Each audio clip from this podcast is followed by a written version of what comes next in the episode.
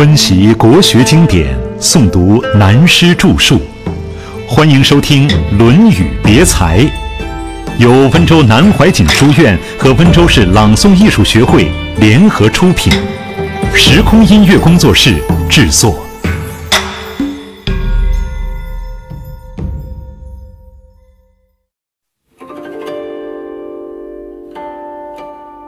从台风了解人生。我们看了春秋，看了春秋战国时候的历史。孔子在《易经》的系传上说：“臣弑其君，子弑其父，非一朝一夕之故。其所由来者，见矣。”当孔子写《易经》系传的时候，正是春秋时期动乱的时候，犹如今日世界上许多地方的乱象，当然还没有现在这么严重。但是孔子认为，非一朝一夕之故，不是一天所形成的。道家的庄子说：“飓风起于平漠。”飓风就是现在广东话、福建话所讲的台风，现在西方人用中国语音译过去也叫台风。我们看到台风的力量这么猛烈，但它在水面上初起的时候。只见到水面上的一叶浮萍稍稍动一下，紧接着水面上一股气流冒上来，慢慢大了，变成台风。道家这句话是说，个人也好，家庭也好，社会、国家、天下事都是一样。如果小事不在乎，则大问题都出在小事上。飓风起于平漠，大风暴是从一个小风波来的。所以，孔子在《易经》中说的上面那一段话，说明天下事的形成不是偶然的，几乎没有偶然。平常听人说这个机会很偶然，实际上没有偶然的事情。以中国文化《易经》的道理来说，天地间的事都有原因，有很多因素的。譬如有人捡到一块钱，这多么偶然！但仔细分析，一点儿不偶然。它的前因是什么？因为他走出门来了。如果没有走出门这个前因，就不会有捡到一块钱的后果。或者说，坐在家里就掉下一块钱来了，这该是偶然了吧？但是因为他坐在家里，这块钱掉下来，他才捡得到呀。假如他出门不坐在家里，掉下来的钱也不会是他的了。所以，坐在家里不出去。也是得到这块钱的前因，因此这些都是因素，其所由来者建议，都是慢慢转变来的。易经告诉我们，天下的事没有突变的，只有我们智慧不及的时候，才会看到某件事是突变的。其实早有一个前因潜伏在那里。我们懂了易经这几句话。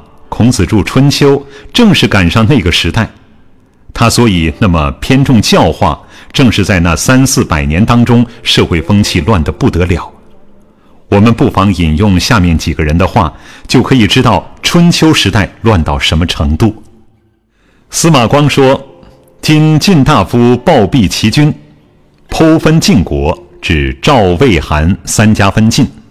天子既不能讨，又宠治之。”使列于诸侯，是区区之名分不守，而摒弃之也。先王之礼，于斯尽矣。又说：天下以智力相雄长，遂使圣贤之后为诸侯者，社稷无不泯灭，生民之类弥灭几尽，岂不哀哉？顾亭林说：春秋时犹言祭祀，重聘享，而七国则无其事矣。春秋时犹论宗姓氏族，而七国则无一言及之矣。邦无完交，事无完主，此皆变于一百三十三年之间，使之缺文，而后人可以一推者也。不待始皇之并天下，而文武之道尽矣。上面的记载说明了春秋战国当时社会之乱，变乱是不得了的。当时大家重视权力的斗争，社会秩序很乱，文化衰败。孔子面对这动乱非常担忧，因此他说为政权力是没有用的，唯德而已。圣人也势利吗？讲到德，第三个观念来了。我们看中国历史，儒家思想为什么对尧舜禹汤文武周公这样推崇？以前我有一个老朋友，他比我大几十岁，是我的忘年交，四川人，自称为厚黑教主的李宗吾。此人当其大家都知道的，他本人道德非常好，就喜欢故意骂人。我劝他少骂人一点儿，不要提倡厚黑学。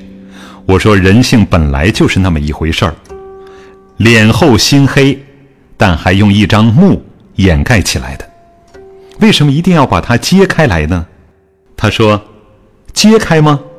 你搞错了，我是拉开坏的一幕，叫人看后面真的。”李宗吾对历史非常怀疑，他说：“圣人靠不住，为什么专推崇尧舜禹汤文武周公这些成功的人？”不成功的就没有圣人吗？所以他有一篇文章叫《对圣人的怀疑》。这位老兄专写反面文章。问他为什么要这样做，他说：“啊，老弟，你不知道，我和爱因斯坦同年，我那位同年发明了相对论，闻名世界了。我呢，当个厚黑教主还没有当好，所以我非要调皮一下不可。”此人很妙，我认识他时，他已六十多岁，整天不吃饭，老喝酒，喝酒就饱，精神道德都很好。讲到这里，再回头讲正题。孔子为什么推崇尧舜禹汤文武周公？有道德思想，没有德业的成果，只能说他有道，不见得有德。有道德的思想，又有德业的成果。道与德配合才叫道德。历史上，道家、儒家都提到尧舜禹汤文武周公，是因为那时谈到为政讲究德字。到秦汉以后，只讲事功。所谓三王之治在道德，五霸之治在事功。王霸之不同在于此，等而下之，连霸业都谈不上。连事功都没有，光是拿偷鸡摸狗的手段窃国而已。这几句话虽然简单，解释起来却有一大堆的意思。以避之，曰思无邪。所以有人说《论语》要重新编排。他们看《论语》看到这里就说：“讲为政讲得好好的，为什么又突然讲到文学上去，而讲起诗来了呢？”还不是编错了、编乱了吗？应该把它拿出来，照现在西方办法逻辑的整理一番。我说，逻辑，大概是把它罗过一下，再记一记吧。只好为他们的主张做如是解释。殊不知，《论语》已经编得非常完整了。为什么在为政里谈这个问题？诗三百是指中国文学中的《诗经》。是孔子当时集中周朝以来数百年间各个国家各个地方单位的劳人思妇的作品。所谓劳人，就是成年不在家，为社会国家在外奔波，一生劳劳碌碌的人。男女恋爱中，思想感情无法表达，蕴藏在心中的妇女就是思妇。